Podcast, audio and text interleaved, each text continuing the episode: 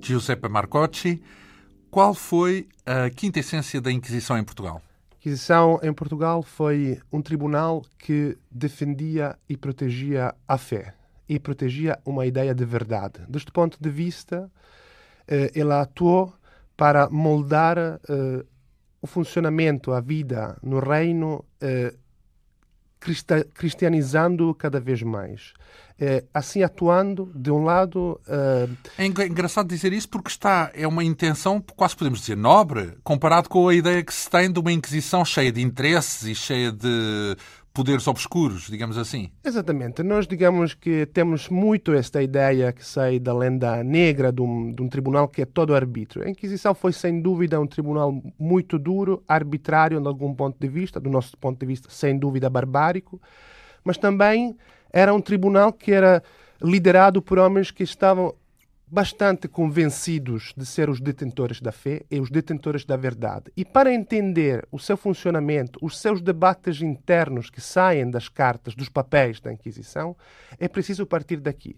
Para entender por que é que este tribunal uh, foi o tribunal que, digamos, uh, vincou o primeiro racismo em Portugal, criando uma sociedade segregadora com os com, judeus Racismo antissemita. Antissemita, digamos, antijudaico, porque aqui o problema, digamos, de falar de antissemitismo na época moderna é um pouco complexo, mas sem dúvida uma, uh, um, um, racismo que tem também uh, algo ligado a, a, uma, a uma ideia, in, diria, biológica, porque a ideia de uma impuridade do sangue que se traduz numa impuridade da fé. Isto é muito importante para entender. E os países que foram marcados por esta história, eh, digamos, são países em, em, em, que. Então, mas há alguns impuros que foram condenados, mas que não eram judeus também, não é? Claro, mas é uma diferença fundamental nesta época. Estavam contagiados sim, no prisma estavam, da Igreja. Sim, mas há uma diferença fundamental entre a ideia de uma mácula, de uma mácula que não depende pela intenção, mas que está quase uh, quase física, quase biológica, faz com que uma pessoa que tinha origem judaica era em si suspeita, depois não era necessariamente herege, mas era em si suspeita, estava rodeada de suspeitos, com, em vez de compararmos isto com as pessoas que eram chamadas cristãos velhas, ou seja, as pessoas que diríamos... Uh, tradicionalmente cristãs? Tradicionalmente cristãos, portugueses de antiga origem, que se pensava que geralmente fossem todos bons cristãos, bons católicos, e depois havia algumas pessoas que erravam na fé. E aqui a impuridade era uma impuridade que dependia pela escolha, pela uma escolha que devia ser eh, bem afirmada, porque para que se chegasse a falar realmente de heresia, era fundamental que uma má crença fosse reiterada. Não era suficiente que só uma vez eh, uma pessoa tivesse era um crime mal. repetido, vá lá. Exatamente, era um crime repetido. Ora bem, estamos a falar eh, naturalmente da Inquisição portuguesa, porque o nosso convidado é historiador, para além de ser professor eh, na Universidade de Estudos da Túcia, a antiga região onde, eh, habitada pelos etruscos na Itália, eh, neste caso uma instituição de ensino superior sediada em, em Viterbo. Giuseppe Marcocci é também investigador de História na Escola Normal Superior de Pisa, também em Itália. A área de pesquisa é, sobretudo, a história política, cultural e religiosa na Península Ibérica, já com diversos livros editados, ah, tanto em Itália como em Portugal, nomeadamente este escrito em parceria com o historiador português José Pedro Paiva, ah, nem mais nem menos esta história da Inquisição Portuguesa entre 1536 e 1821, um livro com perto de 500 páginas, editado pela Esfera dos Livros eh, que nos leva a mergulhar eh, eh, nesta espécie de tribunal da fé que, ao longo de quase três séculos, perseguiu judeus, como aqui escutámos, também feiticeiras, bruxas e outras pessoas acusadas de heresia. Antes de mais, qual é a razão de falar assim tão bem português? É o italiano que domina o português? É verdade, mas digamos que isso foi foi crescendo durante as minhas estadias em Portugal. Eu muito jovem... Não vivo em Portugal, portanto. Não vivo em Portugal. Evidentemente vivo em Itália, porque ensino eh, em Viterbo, mas eh, desde muito jovem, desde que era estudante de, na universidade, comecei a fazer investigação eh, em Portugal, a passar eh, tempo em Portugal. E, e porquê? E porque tinha, digamos, um, um gosto, uma apreciação muito forte para, para, para Portugal, para a sua um, para a sociedade, para o país em Mas si o que é e que o também país para a sua assim história. tão, tão... Um, mas eu tinha alguma, digamos, também admito fascinação por razão da literatura, tinha leituras que uh, grandes clássicos uh, da, da, narrativa novecentista, também tinha uma amizade pessoal muito forte com António Tabucchi, que é de Pisa como eu, e os, cujos romances inicialmente foram uma das primeiras, digamos, guias para entrar em Portugal, e este criou um pouco, digamos, uma, eh, uma alguma familiaridade. Começou com, uma, com viagens, com, digamos, relações muito pessoais, e depois passou a ter um interesse estudantil e depois profissional, finalmente. A história religiosa implica, da sua parte, um interesse pela religião como objeto de estudo ou implica Uh, ser um homem de fé e, portanto, e querer saber mais da fé para a sua relação com o divino? Não, eu uh, não sou crente, eh, tenho um interesse muito forte pela história religiosa como fenómeno de estudo. Eu, uh, digamos, formei em Itália com um dos maiores historiadores de, digamos, da, da religião em Europa, que é Adriano Prosperi, que é um, digamos, uma figura de, de, que referência. De, de, de referência para não somente em Itália, mas e que eh, teve, digamos, a, a, liberalidade a abertura mental de deixar-me ir para o estrangeiro, de promover o meu o meu interesse inicial para Portugal, suportá-lo durante durante os anos. Eu eh, sempre sou muito devedor com ele para para ter chegado a a poder fazer desta curiosidade e interesse inicial uma Objeto verdadeira de matéria de estudo. E, e, e, forma de vida, até, podemos dizer, pelo menos no que diz respeito às opções do historiador.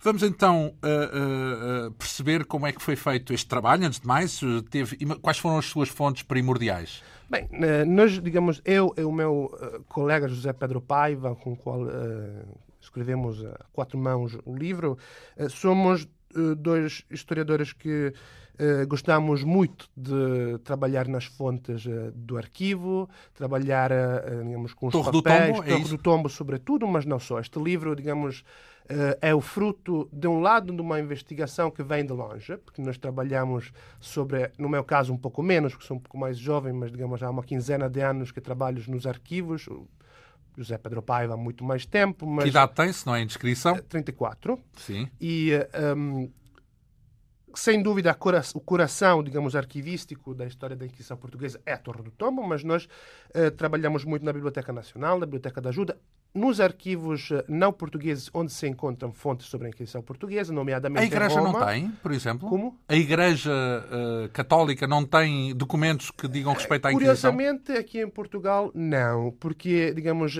um, o confisco dos bens eclesiásticos durante o século XIX fez com que também muitas das fontes arquivísticas foram levadas para os arquivos uh, estatais, que, posso dizer, do ponto de vista de um historiador italiano, também é uma, uh, é uma sorte, porque, por, por, exemplo, no caso do arquivo do Santo Ofício em Roma, só em 1998 é que as fontes inquisitoriais se tornaram acessíveis aos historiadores. Temos Portanto, que o anticlericalismo em Portugal foi a porta aberta para se estudar melhor a Igreja. Sem dúvida, isto pode ser uma explicação talvez um pouco, digamos, colorida, mas sem, sem dúvida, sim. Ora, vamos então mergulhar uh, no miolo deste livro, um livro uh, em 18 capítulos, uh, que começa por descrever o surgimento da Inquisição.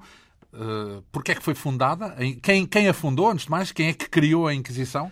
Então, nós jogamos um pouco com isto, porque queríamos que o nosso livro fosse um livro, digamos, esta é a primeira síntese geral da, da história da Inquisição portuguesa. Portanto, queríamos oferecer um instrumento aos historiadores, mas também um livro que fosse, digamos, agradável para ser lido também para não especialistas. Então, um, uma das coisas pelas quais partimos foi essa ideia que nós temos do Renascimento como uma época, época que é toda abertura, que é toda modernidade, e em vez de ver como uma instituição que nós consideramos tão uh, negra como a Inquisição, nasce no coração do Renascimento. Então, uh, partir com a discussão... Quando diz no coração é o quê? Entendo dizer que qual era o... o... Foram os, o, o poder... Uh, não, que... entendo dizer mesmo geograficamente com os homens que muitas vezes nós consideramos muito centrais no Renascimento, porque a Inquisição nasceu em Évora, que é, digamos, no caso português, mas poderíamos falar também de outros casos, em Évora, que era naquele momento a capital do humanismo português,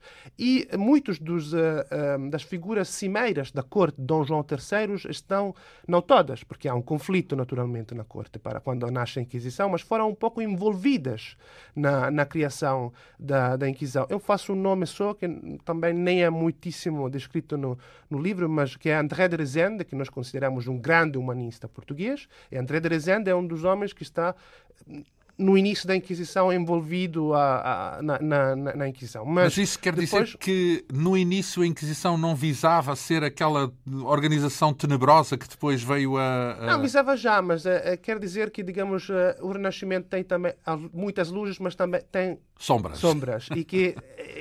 coisas como a Inquisição têm que ser entendida nesta dialética, diria assim. E depois há uma figura que nós chamamos o fundador, que não é o verdadeiro fundador do ponto de vista prático, ou seja, não foi o primeiro inquisidor-geral, porque foi o segundo, mas foi uh, o cardeal infante Dom Henrique, que era um irmão do rei. Portugal teve esta característica muito singular de ter uh, como inquisidor-geral durante 40 anos o irmão do rei, o que seja um príncipe, o que não se passava com as outras inquisições, e que permitiu, com o seu poder, que lhe derivava também, digamos, da sua posição na, na corte e na, na, monarquia de proteger e, digamos, dotar de poder esta instituição, eh, permitir que ela se moldasse tão poderosa como nós uh, a consideramos. Então está explicado, porque havia nessa altura então uma clara, hoje, hoje uh, pugna-se pela separação entre o Estado e a Igreja, nessa altura confundia-se uma coisa e a outra. Confundia-se muito. O regente era também o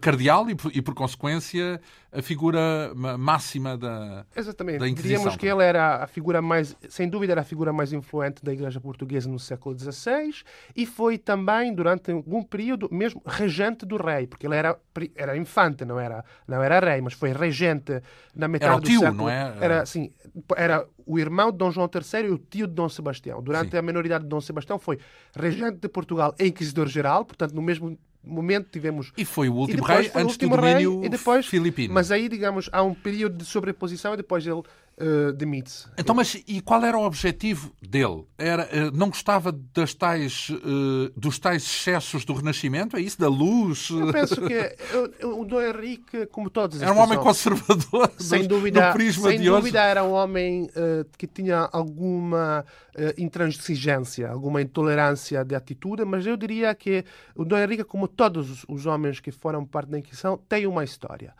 no início, provavelmente, ele chegou a ser nomeado inquisidor sem não digo sem querer, mas digamos sendo um pouco na posição ideal para ser o inquisidor geral, enquanto a coroa queria reforçar este tribunal, que não era um tribunal político, mas era um tribunal da Igreja, que era concedido pelo Papa. Isto é muito importante. Portanto, a figura de Dom Henrique inicialmente... Então, já havia inquisições noutros países, é isso? Claro, havia a Inquisição. Primeiro tinha raízes uh, medievais, porque já tinha... Existia, era um pouco diferente, mas já existia o princípio... Aonde? Em que sítio? Uh, existia, eh, não era centralizada, era, um, digamos, um poder que era delegado a frades, geralmente, a frades das ordens mendicantes. Portanto, podia... Houve, por exemplo, em Itália, houve, por exemplo, em parte da Península Ibérica, na Aragão, houve no sul da França, França. Mas sem se confundir como um Estado, é isso? Sempre. Não se confundia na época. Eh, eu nem diria que se confundia até o fundo na época moderna. Na época moderna, no caso das Inquisições Ibéricas, castelhana que nasce antes da portuguesa, em 1478-80, o processo, portanto somos uns 50 anos antes, e uh, depois na portuguesa há uma relação de forte proximidade, que no caso da Inquisição Espanhola, diria, é ainda mais forte de um certo do ponto de vista formal, porque o Conselho Central, ou seja, o órgão que dirigia centralmente a Inquisição, no caso espanhol, faz parte dos conselhos da coroa. No caso da Inquisição portuguesa é um pouco diferente, mas o fato de ter tido um, um irmão do rei a dirigir a Inquisição durante os primos, primeiros 50 anos, mas 40 anos, foi decisivo, foi decisivo para criar relações. O poder. Então, e já agora, aqui foi 50 anos depois da Inquisição criada em Espanha, eh, quer dizer que foi uma espécie de olha, eles ali ao lado uh, aquilo resulta, este... os inimigos da fé são. Não, não, não foi, foi por cópia, é foi isso? Um pouco, não, eu diria que foi mesmo assim. Houve uma grande relação. Ou seja, a questão era que uh, no meio eh, está a questão da conversão dos judeus. Os, judeus são batizados à força nos anos 90, nas, nos, dois, nos dois reinos. Uh, e Porquê que há essa, essa senha contra os judeus? Há, é uma história que vem de longe, de, pelo menos do final do século XIV, no caso da Península Ibérica, em que começa, digamos, a ser uh, alimentada por razões quer religiosas, quer de conflitualidade social, uh, uma pressão conversionista uh, aos judeus, porque um, o reino, digamos, os reinos comecem a ter uma, fé, uma só fé, sejam unificados do ponto de vista da fé, porque a ideia é que um, não se pode continuar com este pluralismo religioso. Somos, somos também numa, eh, numa área, digamos, numa região europeia que tem. A impureza vivido, religiosa, é isso a, contra a impureza religiosa. Tem vivido uma, um processo de reconquista muito longo. Se olharmos globalmente na Península, sem entrar nas diferenças entre onde acaba antes, como aqui, onde mais tarde, como no caso da Península, da, do resto da Península, digamos que o processo da reconquista hum, se acompanha também com o processo de necessidade homogeneidade de homogeneidade religiosa. religiosa. Conversão forçada. A conquista, final... falamos dos reis católicos, é isso? A, a, a, reconquista, falamos, digamos, do processo gradual da expulsão dos, dos, árabes. Dos, dos árabes da Península. Sim. E um, quando, em, nos anos 90, são convertidos ou expulsados, mas no caso português, todos convertidos à força, os, os judeus, judeus uh, no, entretanto, há muitos judeus que fugiram da Castela para Portugal e que, que inicialmente encontram alguma proteção aqui.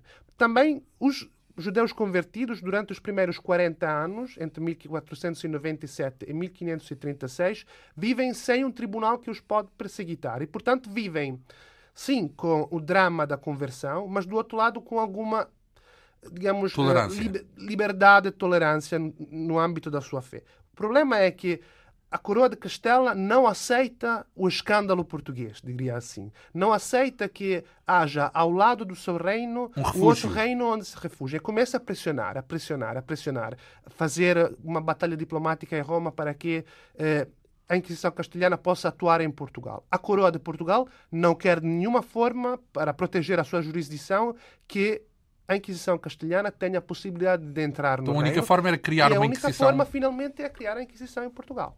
Uh, então, digamos que foi a Espanha que contaminou uh, Portugal. De uma forma, dizer... Se calhar os portugueses seriam naturalmente um pouco mais tolerantes, mas depois, sob pressão, pronto, está bem. Eu diria assim, para ser um pouco mais. Eu diria que a força intolerante, for, as forças intolerantes castelhanas encontraram alguns bons aliados em Portugal e que conseguiram ultrapassar aquelas resistências que também houve, que podia haver, naturalmente, contra a Inquisição. Exato. Uh, uh, falamos então do fundador uh, fundamental, não é o fundador, mas é como se fosse, é o mais importante, que é o, o cardeal Dom Henrique, ele próprio primeiro regente e depois rei, foi o último rei antes do domínio filipino, castelhano, digamos assim. Eh, castelhano ou já estamos a falar de Espanha? Nessa altura já era Espanha? Digamos que mais ou menos podemos já falar de Espanha, apesar de, em termos muito rigorosos, deveríamos dizer que a Inquisição, a coroa de Portugal foi anexada à coroa de Castela. Então, e o ano da criação é 1536. Eh, nessa altura, a Inquisição começa logo com aquela senha uh, das fogueiras e por aí fora contra, contra judeus? Uh, sim, digamos... Uh, Inquisição, como é, já agora aqui uma expressão etimológica, uma, lá, uma pesquisa etimológica. a expressão Inquisição era para inquirir o quê? Inquirir da religião, da digamos, fé das pessoas, é isso? Se, se, quisermos, sim, é para inquirir, digamos, a, a crença e as crenças erradas. E a Inquisição é uma palavra, digamos, do, da linguagem da justiça medieval, em geral. Inquisitio, como se dizia em latim, queria era uma das formas em que partiam os processos. Os processos que não partiam, digamos, por. Uh... Ainda hoje é assim, é uma é, Inquisição. Ainda hoje é? é? assim. E, portanto, a Inquisição. Uh, levou o nome, diríamos, Sim. deste processo. Tão foi, tão foi tão forte, eficaz e forte neste, neste, neste procedimento. Uh, desde o início, antes, justifica a sua criação em Roma durante uma forte batalha diplomática nos anos, no início dos anos 30 para uh, perseguitar esta um, presença dos convertidos que há uma convicção muito forte que ainda não sejam realmente convertidos, que ainda continuem a praticar uma fé oculta judaica. dos, cristãos novos, dos cristãos novos, dos judeus, ex-judeus convertidos. Judeus convertidos. E, e até começa-se a, digamos, a criar o alarme, porque aqui estamos numa, num âmbito em que também nós historiadores sempre falamos com alguma um, cautela, porque problema das crenças não é facílimo de penetrar pelas fontes. Não, não é sempre fácil perceber até que ponto é uma representação da Inquisição, até que ponto verdadeiramente ainda havia uma permanência da crença judaica, mas sem dúvida, nos inícios dos anos 30 ainda havia muitos que eram da geração dos convertidos à força, dos baptizados em pé, como se dizia, uhum. e que, eh, de facto, hum, ainda conservavam rastros da sua, da sua fé. E, mas também devemos considerar um, a emergência da reforma protestante. É verdade que em Portugal não chega com tanta força como em outros países europeus, mas um, nos mesmos anos em que a Inquisição um, que se começa a pedir a Inquisição em Roma, há prisões de alemães, eh, aqui em Lisboa eh, por luteranismo, começa a dizer Mas que... Os, os, os protestantes também eram alvo da Inquisição? Claro que eram. A Inquisição era, digamos, um, uh, um tribunal que atuava contra todos os que eram cristãos, deviam ser baptizados, mas que cometiam erros na fé, ou seja, que iam contra os dogmas. O protestantismo tem uma série, digamos, de afirmações que são contra os dogmas da Igreja Católica. Portanto, a Inquisição atuava contra os protestantes. E uhum. eu diria que no início a sua justificação, em primeiro lugar, uh, o alarme e a obsessão, que se tornará uma obsessão anticonversa, anticristãos novos, mas também existe um clima mais geral, que é muito importante para perceber porque Roma depois acaba por conceder a Inquisição, que é aquele da alarme eh, contra os eh, protestantes. Em 1540 há o primeiro auto da fé, aqui em Lisboa, 26 de setembro. Contra quem? Eh, contra, uh, digamos, uh, há muitos condenados de vários tipos. Ah, é coletivo, é isso? Não, não, sim. O auto da fé sempre é um ritual que envolvia muitas pessoas. Inicialmente são algumas dezenas, depois, nos, nos períodos de, de maior repressão inquisitorial, sobretudo no século final do século XVI, depois do século XVII, envolve também chega a alguma a uma 100 mais de uma centena de pessoas que, que eram chamados penitenciados, ou seja, eram uh, as pessoas que tinham sofrido o processo, que tinham tido diferentes sentenças, porque a Inquisição não condenava então, Mas antes mais apareciam lá porquê? Quem é que os descobria? Quem é que... Eram denúncias? Eram denúncias, geralmente. Digamos, uh, geralmente uh, a Inquisição abria os seus processos, antes, eu diria quase sempre, havia a possibilidade de abrir processos também por uma fama que corria, uma má fama. Um boato, é isso? Uma, um, um rumor? Mas geralmente eh, todos os processos se abrem com, uma com duas denúncias que deveria, pelo menos que eram necessárias para, para prender, apesar de haver a possibilidade eh, nos regimentos que se prendesse também por uma só testemunha. Então, mas nesse caso, como acontece com as denúncias, não há o registro de vendetas, de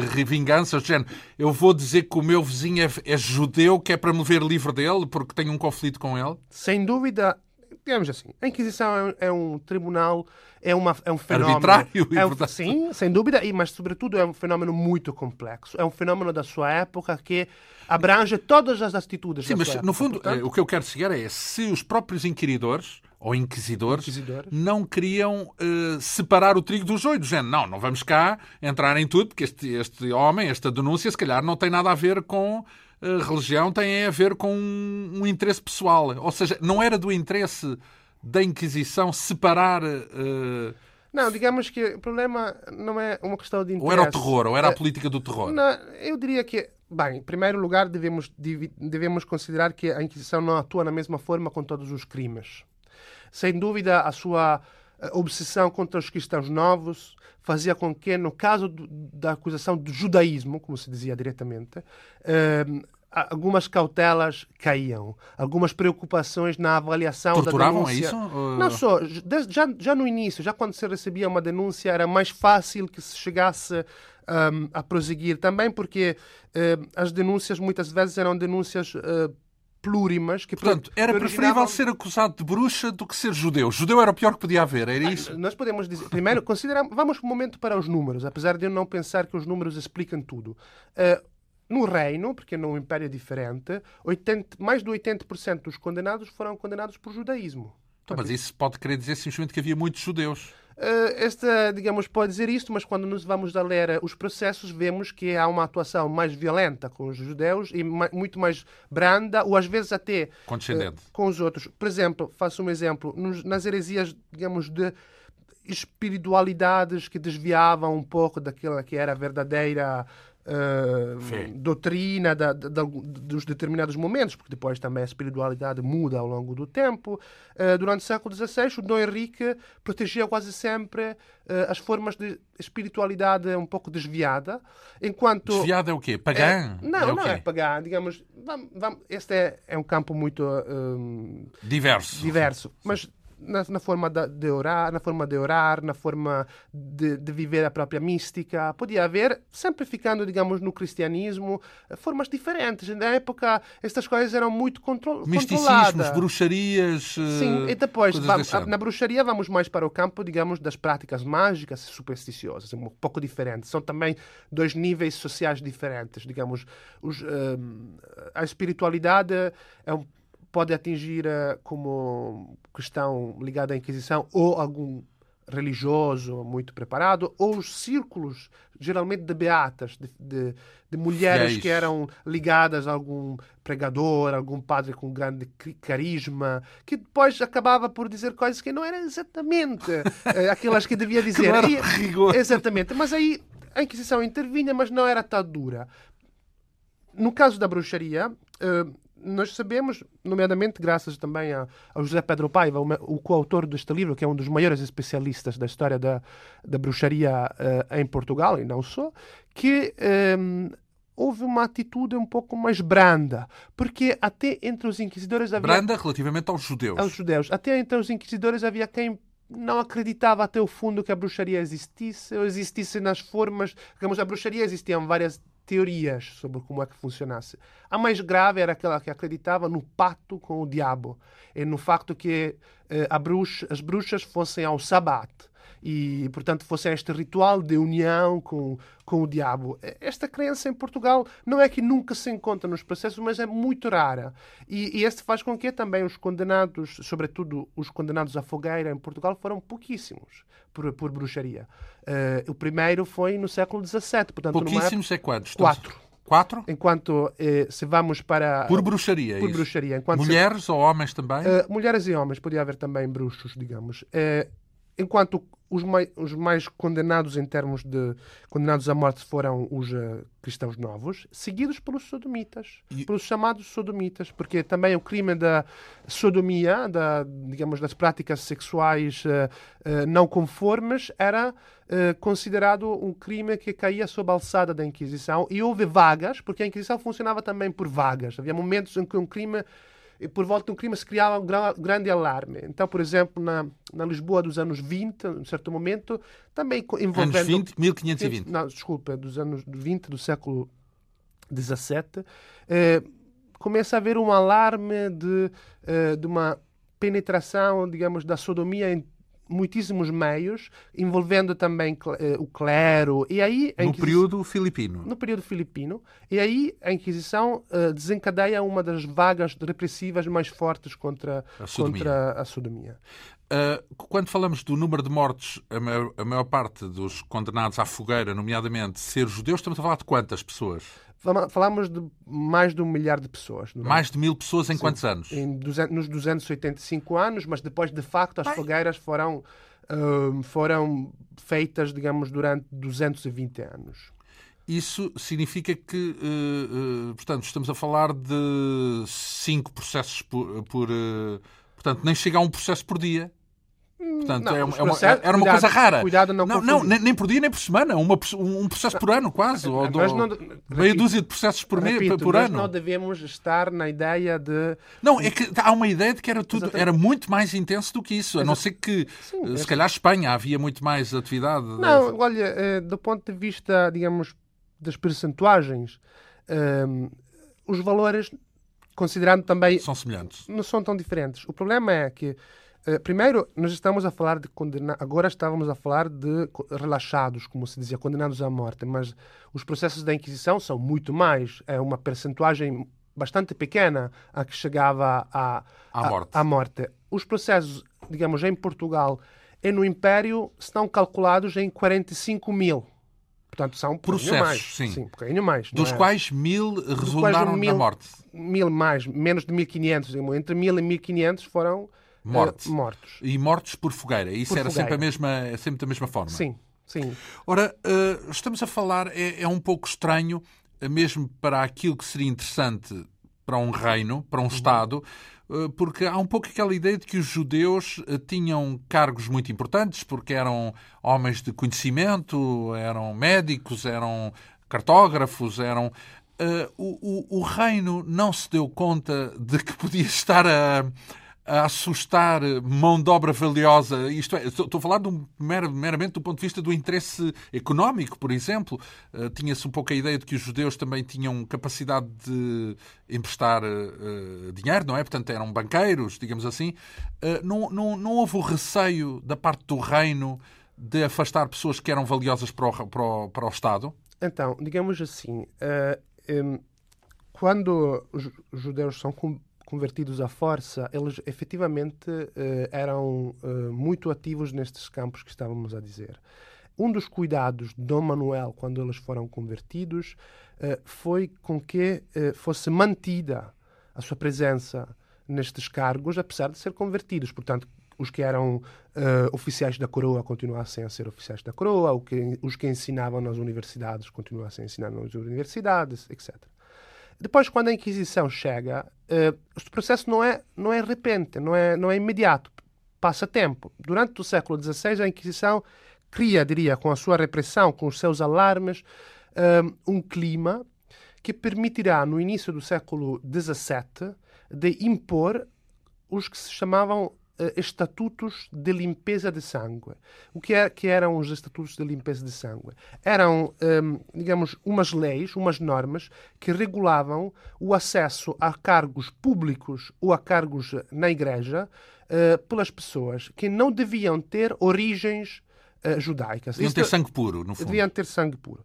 Uh, deste ponto de vista, há um efetivo afastamento e há uma luta no início, na primeira metade do século XVII para gradualmente eh, extrometer os uh, que tinham antepassados judaicos dos cargos. Mas isso não era imediato, porque muitas vezes tinham já passado gerações, portanto era necessário fazer uh, inquéritos nas genealogias para descobrir isto. Outro caso é o caso, digamos, de, dos homens de negócio, como eram chamados na época, ou seja, dos grandes banqueiros e comerciantes. Aqui, ehm, sem dúvida, também nós encontramos esta conflitualidade. Talvez quando vamos a ver os processos, os documentos, é um bocadinho menos forte do que foi dito, do que foi representado. Ou seja, que não é que a Inquisição sistematicamente atuava contra os grandes poderosos para apanhar o dinheiro deles. Isso aconteceu algumas vezes. Sem dúvida, existem momentos em que... Uh, agudos. Agudos, em que... Uh, os a atuação inquisitorial se pode também explicar uh, no âmbito, digamos, de rivalidades e dinâmicas comerciais e económicas, mas eu não diria que, uh, os grandes banqueiros cristãos novos não tenham continuado a desenvolver um papel em geral, claramente há épocas diferentes. Portanto, não fugiram no não geral. Não é fugiram todos. É, esta é uma história muito complexa. Também a história, digamos, das fugas. O que nós sabemos é que muitos fugiam, mas muitos depois voltavam. Mudavam os nomes, viviam como judeus no estrangeiro e quando voltavam em Portugal viviam como cristãos e também isso nem era sempre nem era sempre completamente desconhecido, ou seja, era era tolerado, digamos não assim. Não diria que era tolerado, porque esta é uma expressão demasiado forte, mas diria que hum, às vezes se chegava a, a abrir um processo depois que as evidências já eram muitas desta dupla vida. Nem era, e, há, e há casos, digamos, de famílias que vivam, vivem partilhadas, espalhadas pela Europa, ou não só, e alguns que vivem uh, como judeus, outros que vivem como cristãos, e são todas partes, por exemplo, de redes comerciais que trabalham porque Lisboa, o Império Português, era um, digamos, um dos grandes corações da economia global da época. Portanto, eh, as famílias mercadoras importantes precisavam de ter agentes eh, Pois, justamente por isso é que é estranho até porque é que o Estado, o Estado, num certo sentido, ao fazer, ao perseguir os judeus que tinham essa importância estratégica estava, num certo sentido, a prejudicar-se, não é? Estava a, a, correr riscos, digamos assim. E se calhar correu mesmo, e se calhar afetou mesmo, ou não. Hoje não há uma contabilidade sobre os estragos que essa perseguição a esse universo de pessoas com conhecimentos causou? Não, não chegamos ainda a ter este conhecimento tão até certo, também porque uh, digamos, as fontes uh, financeiras e económicas da, da época são inúmeras e muito difíceis para ser analisadas. Portanto, não temos um conhecimento certo. O que se pode dizer é isto. Uh, há momentos em que a coroa quis uh, diria quase aliar-se contra os cristãos novos contra a Inquisição. Ou seja, a Inquisição não é sempre o braço da coroa. Qual coroa? E nesse caso estamos a falar de que rei? De que... A, na época, digamos, depois da, independ... da restauração, com Dom João IV, nós temos um momento em que, graças também ao Vieira, a coroa ao aceita, Padre António Vieira. ao Padre António Vieira, a coroa aceita de criar uma Companhia Geral do Comércio para o Brasil, que devia ser feita com o dinheiro dos cristãos novos, que os cristãos novos que punham dinheiro nesta Ficavam companhia perdoados. eram protegidos pelo confisco. A Inquisição nunca os podia confiscar. E houve um, uma luta muito forte entre a Inquisição e a coroa nesta época, porque a Inquisição, em vez, queria ter mão livre sobre os cristãos novos. Não necessariamente porque eh, por interesse digamos, econômico em si, mas porque considerava o confisco como a pena mais eficaz do ponto de vista religioso também. E cuidados, quando digo isso, não quero um, diminuir a importância do confisco do ponto de vista material, mas o que nós sabemos, este sim, uh, pelas contas da Inquisição, por exemplo, é que o confisco representa uma percentuagem não elevadíssima da, da, sua, da sua economia, diríamos, do seu, do seu funcionamento. E que eh, os casos de grandes riquezas que são confiscadas no fim dos, de um processo não são muitíssimos, antes são bastante Portanto, poucos. o primeiro objetivo não era tirar o dinheiro aos, aos, aos acusados, é isso. Um, vamos, uh, falamos aí de Padre António Vieira e há um, e há um caso uh, importante e paradigmático na história da Inquisição, mas antes desse até há um outro que eu queria aqui recordar, Damião de Góis, de resto diz respeito à Antena 2, porque ele foi também compositor e, e desgraçadamente, porque, segundo consta, um dos motivos do alarme eh, eram as composições que, que ele fazia e que eram consideradas eh, hereges ou, ou, qualquer coisa do género, demasiado modernas, digamos assim. Digamos que o caso de, de, Damião de Góis é um caso bastante, bastante singular, porque o Damião de Góis foi denunciado uh, e depois foi processado 30 anos depois das primeiras denúncias. E depois de ter feito uma carreira, uh, apesar daquelas denúncias que foram feitas nos anos 40. Estamos a falar de 1400... 540. 1540. E uh, 1545, exatamente. O Damião de Góis foi denunciado pela primeira vez porque o Damião de Góis tinha vivido fora do reino e tinha contat... na, na Holanda, na, na Alemanha, na Itália, tinha contatado, dizia-se, com luteranos. Até se contava que tivesse jantado com Lutero, este, obviamente, não era uma boa publicidade para ele. E quando o Damião de Góes foi processado, um, essas acusações voltaram a ser uh, utilizadas contra elas. O processo é muito complexo, mas uh, um, a ideia uh, que se depreende pelo processo é que o, seu, o, seu, o seu caso, a sua acusação, foi ligada mais a conflitos uh, tardios da sua vida, uh, um, coisas que tinha escrito na sua crônica que ofendiam alguns poderosos da época. Este é mesmo um caso em que a acusação religiosa é utilizada para então, vendetta. para uma vendetta, talvez com alguma raiz verdadeira, mas uma raiz muito longe do tempo, muito Nossa. remota. E quando o Damião de Góes foi processado nos anos 70 é muito difícil pensar que ele fosse, tivesse ideias luteranas. Ele era, como dizia, um bom católico. E, de facto, um, temos algum elemento que deixa-nos pensar isto, porque ele, no certo momento, também como Faraó Vieira, desafiou os inquisidores, dizendo eu tenho o meu diário, eu tenho as minhas correspondências na minha casa. Vão vê-las, vão lê-las para ver o que é que eu penso realmente. E os inquisidores não utilizaram estas provas. Portanto, aquelas provas digamos, testemunhavam em favor de Damião de Góis. Há, um, há um pouco a ideia de que o Damião de Góis era um homem, antes de mais, moderno e cosmopolita para o seu Sem tempo. Uh, Tinha-se cruzado aberto. com Erasmo de Sim, Roterdão e via o mundo já quase uma perspectiva moderna, não é? De, no sentido do mundo global e o mundo aproveitando, acolhendo ensinamentos em todo o lado, onde, sem preconceitos, digamos assim.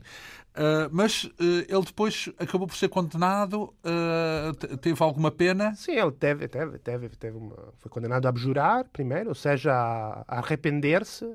Publicamente? É não, ele fez perante os inquisidores, foi, digamos, dada alguma cautela no seu caso. E depois teve, digamos que, um, levar algumas penitências espirituais. E também houve... É o que é isso? Penitências espirituais? Penitências espirituais eram, digamos, como, como uma prolongação, digamos, de, um, do que se passava, por exemplo, no confessionário, quando se confessava, que depois devia fazer a, uh, ir à missa em alguns momentos, era ser controlado, digamos, de alguma forma. Depois... E havia uh, controle disso? Havia quem o acompanhasse para ver se ele ia... Digamos, em geral, agora o caso da minha, digo, não é tão bem documentado, mas em geral nós temos casos em que quando os penitentes pediam, depois de alguns anos ser, ter sido condenados, que estas penitências espirituais fossem levantadas, podiam até ter uh, o hábito que a Inquisição impunha, que era um hábito infamante, podiam ter limitações na, na mobilidade.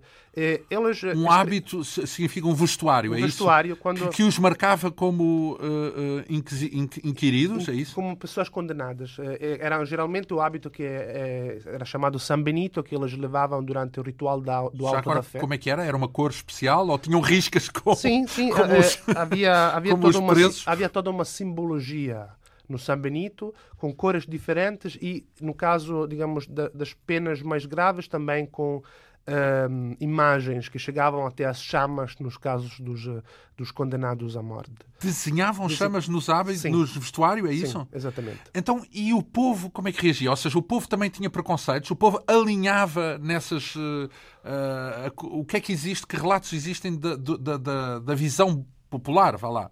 Um, isso não é fácil responder. Digamos, nós uh, podemos dizer isto. Sem dúvida, a, a, as, milha, os, milha, os milhares e milhares de denúncias que possuímos, as dinâmicas sociais, uh, os discursos que nós uh, colhemos pelas denúncias, denúncias que nem necessariamente originavam processos, naturalmente, temos muitas mais denúncias do que processos, mostram, digamos, a participação popular ao fenómeno da Inquisição. A Inquisição não teria existido sem algum consenso, o que não quer dizer que não houvesse também dissenso, obviamente.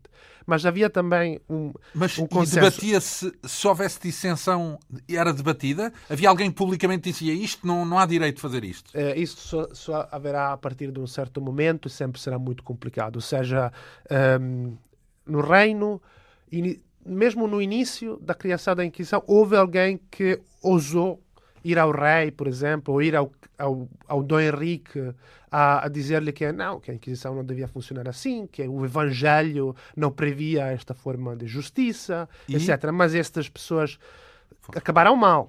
O caso mais, mais, os dois casos mais importantes são os casos de um, uh, de um cristão novo de Évora que se chamava Pero Álvares, que foi queimado em 1543, e o caso do primeiro português queimado por luteranismo, apesar de ser luteranismo uma expressão um pouco incerta, que foi um frade, Frei Valentim da Luz, um, um agostinho da, do, do convento da Graça aqui em Lisboa, que, entre várias coisas, defendia o facto que o cristianismo, sendo uma religião do amor e da caridade, não podia tolerar o, utilizo da, o, uso da Inquisição e o uso das chamas para uh, afirmar a sua verdade o Valentim da Luz morreu nas fogueiras em 1562. Portanto, eh, não era fácil. Então, e o povo, quando via esses casos, não se indignava? Nas pessoas não, não se revoltavam? Eu diria que nós não temos uh, uh, em Portugal de... registro, de, por exemplo, de motins contra a Inquisição, bem ao contrário. Enquanto, por exemplo, temos, uh, no caso italiano, temos dois que são muito conhecidos. Um, quando Carlos V, nesta época, tentou criar a Inquisição em Nápoles e houve um motim popular contra a Inquisição. E outro muito mais uh, emblemático foi quando morreu uh, um Papa em Roma que se chamava Papa Paulo IV, em 1559. Paulo IV tinha sido o criador da Inquisição Romana. Quando morreu, o povo romano atacou o Palácio da Inquisição e queimou o arquivo da Inquisição. E nós, de facto, hoje não temos os originais dos primeiros anos da atuação da Inquisição Romana, porque foram queimados do povo. Hum. Aqui em Portugal, um, nós começamos a ter rastros mais evidentes de um de uma crítica, de um mal-estar, uh, primeiro entre as elites, entre os finais, digamos, entre a metade do, segunda metade do século XVII, depois cada vez com mais força no século 18. Portanto, 150 anos depois da sua criação, quase, ou 100, 100 a 150 Sim, anos digamos, depois da sua criação. Começa a haver. Depois devemos distinguir, porque eh, claramente entre os cristãos novos sempre há um protesto contra a Inquisição. Os cristãos novos constantemente. Não, mas esses são as vítimas. São as vítimas. Agora, aquela parte da população que é de alguma Não, por maneira... exemplo, a, a tal visão pragmática disse mas estamos, estamos a dar cabo dos homens que sabem alguma coisa. Que sabe... Portanto, uma visão até economicista, vá lá. Não, Portanto... não, havia, não havia esta sensibilidade. Sem dúvida, o povo era muito mais sensibilizado pela, pela pregação, si. pelos, pelos pregadores que convidavam a proteção da fé, a pureza da fé, do que... Ora bem, falamos aqui de Damião de Gosto, depois temos esse caso de Padre António Vieira. Ele é acusado de quê? António Vieira, digamos, é, é, o processo de António Vieira é um processo muito complexo também, é um processo enorme que um, tem a ver com, um, digamos, um, em primeiro lugar, ele era uma figura que atacava a Inquisição e protegia os cristãos novos, mas uh, no centro do seu processo estão algumas uh, afirmações que ele teria proferido em algumas obras que, que tinha escrito.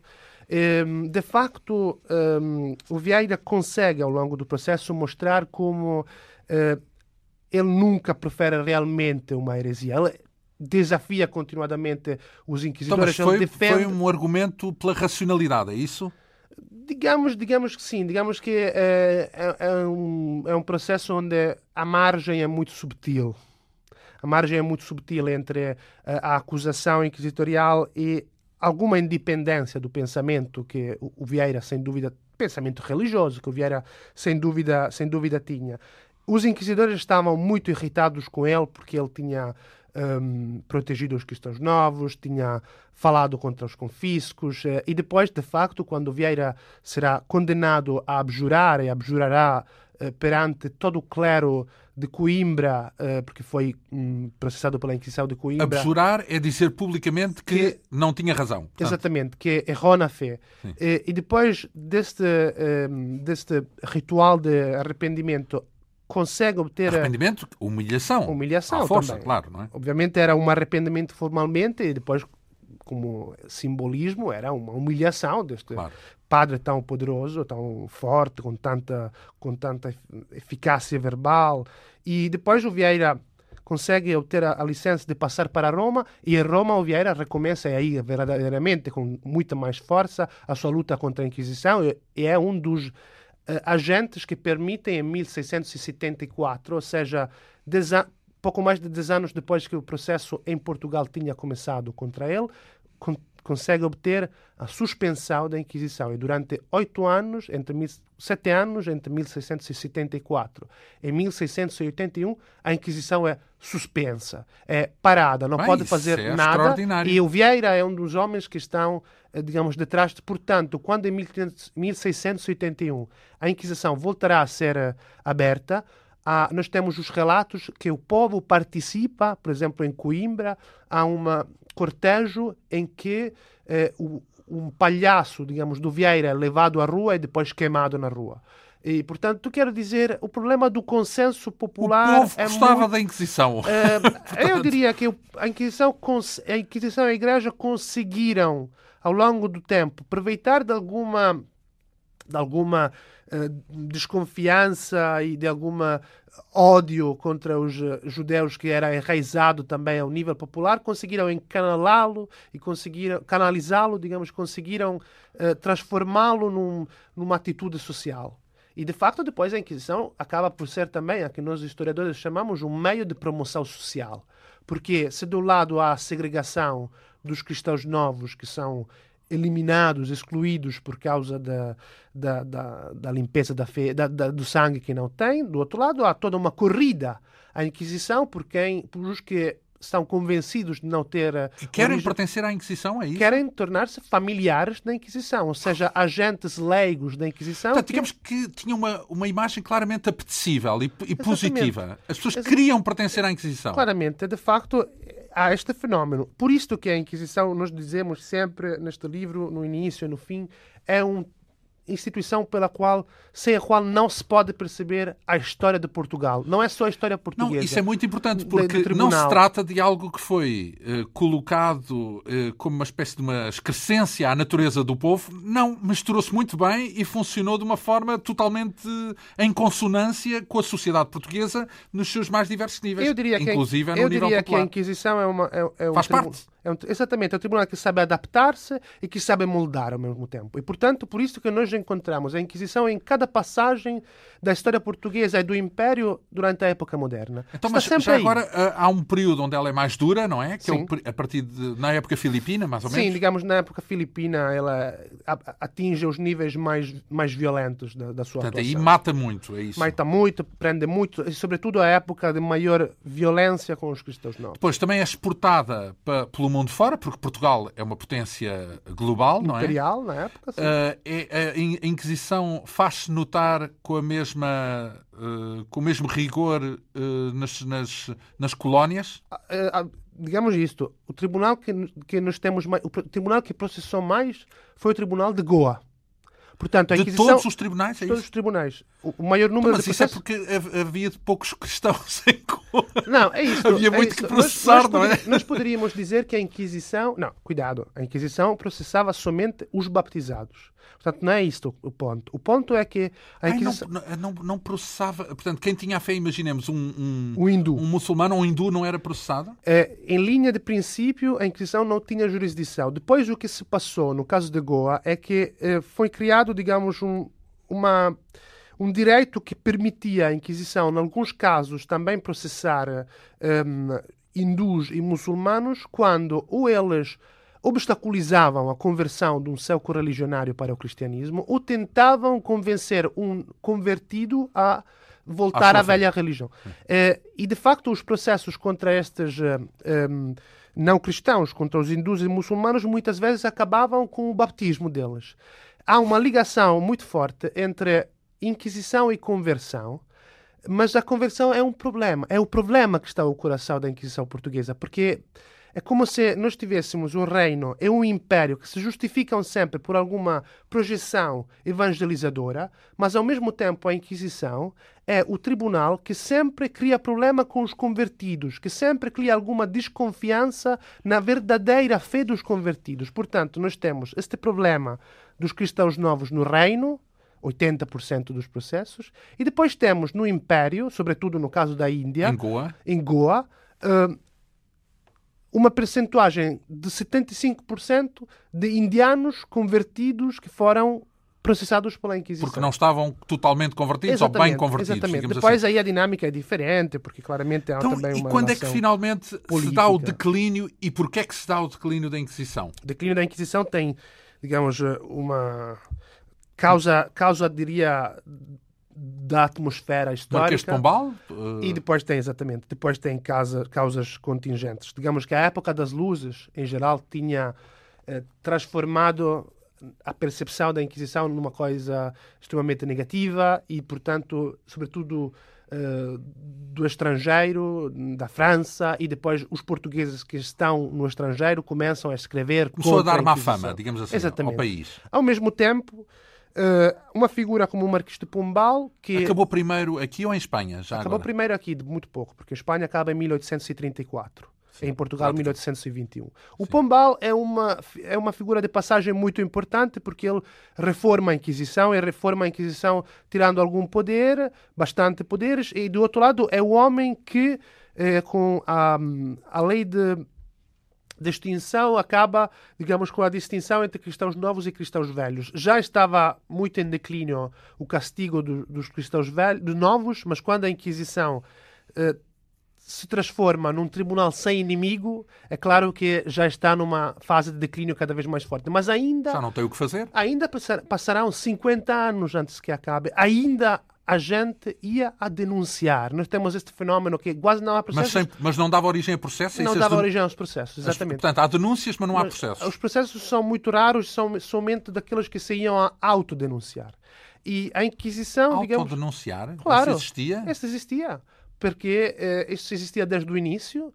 De um lado, porque a Inquisição... Os mártires, é isso? Não é mártires, porque nesta época já não se vai a sofrer penas muito, muito duras, mas porque a consciência, de facto, é um campo onde eh, também a Igreja e a Inquisição conseguem ter algum consenso na época, conseguem eh, dar o sentido de culpa nas pessoas que iam depois a descarregar este sentido de culpa. Depois, é claro que quando uma pessoa era realmente convencida que a Igreja. Portanto, é como se fosse uma confissão claro. uh, como existem exatamente. hoje dentro depois, da Igreja. Exatamente. Depois há uma ligação muito forte entre confissão uh, Então, e, e, como é que termina finalmente? Quem é que dá e depois o golpe? o golpe final é dado pela Revolução Liberal de 1820. Foi necessária uma revolução para parar com a Inquisição, porque as instituições tem uma sua muito permanência. Exatamente. Nós devemos perceber que também, quando. Isto é muito. Vemos ainda hoje, que muitas vezes temos instituições que já não servem quase para nada, então, mas, mas. Eh, digamos que uh, a ideia fundamental que posso retirar deste livro, que no fundo isso é o mais importante, é as pessoas consultarem este livro, A História da Inquisição Portuguesa, é que a Inquisição não é um corpo terrível, maldoso, de uma cúpula de pessoas que fez um mal terrível ao Portugal. A Inquisição é Portugal. A Inquisição é, faz parte da, da, da quase da, da, da, da, forma intrínseca, da evolução intrínseca dos portugueses, inclusive também o seu final, mas quer dizer, mas, claro. mas não pode ser separada uh, dos portugueses como uma cultura no seu todo. Não pode ser separada, sem dúvida. Nós não, eu, pessoalmente, não gosto de falar em termos morais, dizer que, que a Inquisição foi a maldade, que a Inquisição foi o mal. Claramente a Inquisição foi uma... Uh, para nós, foi um, um, um tribunal uh, extremamente barbárico e violento. Na sua época, não era considerado por todos, durante muito tempo não foi considerado por todos tal, e deste ponto de vista, nós podemos dizer exatamente não, como disse, que era Portugal. Necessidades daquela, Sem dúvida. das pessoas. Deste ponto de vista, nós podemos dizer que era Portugal, no sentido que estava perfeitamente eh, no coração da sua história. Ainda acha que há uh, marca, que ainda hoje temos marca desse, dessa mentalidade, chamemos-lhe assim? Temos, sem dúvida, porque a Inquisição, de um lado, eh, digamos, criou uma, um forte conformismo social. Nós sabemos, não é só Portugal, mas em geral, as sociedades que tiveram Inquisições, como também o país de onde eu Itália. sou, são países onde há algum conformismo muito forte social, onde há alguma tendência, uh, alguma dificuldade a uma um, crítica aberta ao poder, às autoridades, onde isso não é sempre fácil, onde isso é sempre vivido como uma ruptura difícil muitas vezes. Então, depois... Mas isso é causa da Inquisição ou é consequência da Inquisição? Não, Se calhar é as duas coisas. Este eu diria que, sobretudo, foi uma consequência da Inquisição. Eu diria que a Inquisição está numa época em que, em outras partes da Europa, nós temos revoluções, e aqui deixou um Inglaterra, lastro. França, e aqui, e aqui, como em Itália, não temos revoluções. Isto quer dizer alguma Tivemos coisa. uma há pouco tempo. Sim, mas esta é bastante coisa. Depois... Ora, ora, o que eu aconselho, sem dúvida nenhuma, é que as pessoas uh, mergulhem neste livro, na história da Inquisição Portuguesa, entre 1536 e 1821, o nosso convidado, Giuseppe Marcocci, eh, como vimos, eh, é, é, é, um pouco como António Tabucchi, quase um, um, português de adoção, mas italiano, naturalmente, e vive em Itália, eh, historiador que, juntamente com uh, outro historiador português, José Pedro Paiva, uh, escreveu uh, estas mais de 500 páginas em torno de uma das instituições mais importantes da história de Portugal, a história da Inquisição Portuguesa, uma edição Esfera dos Livros. Muito lhe agradeço esta vinda aqui à Antena 2 para nos apresentar esta história da Inquisição Portuguesa. Muito obrigado também pelo convite. A Quinta Essência teve hoje a assistência técnica da Ana Almeida, produção, realização e apresentação de João Almeida. Obrigado pela atenção. Regressamos dois a oito dias.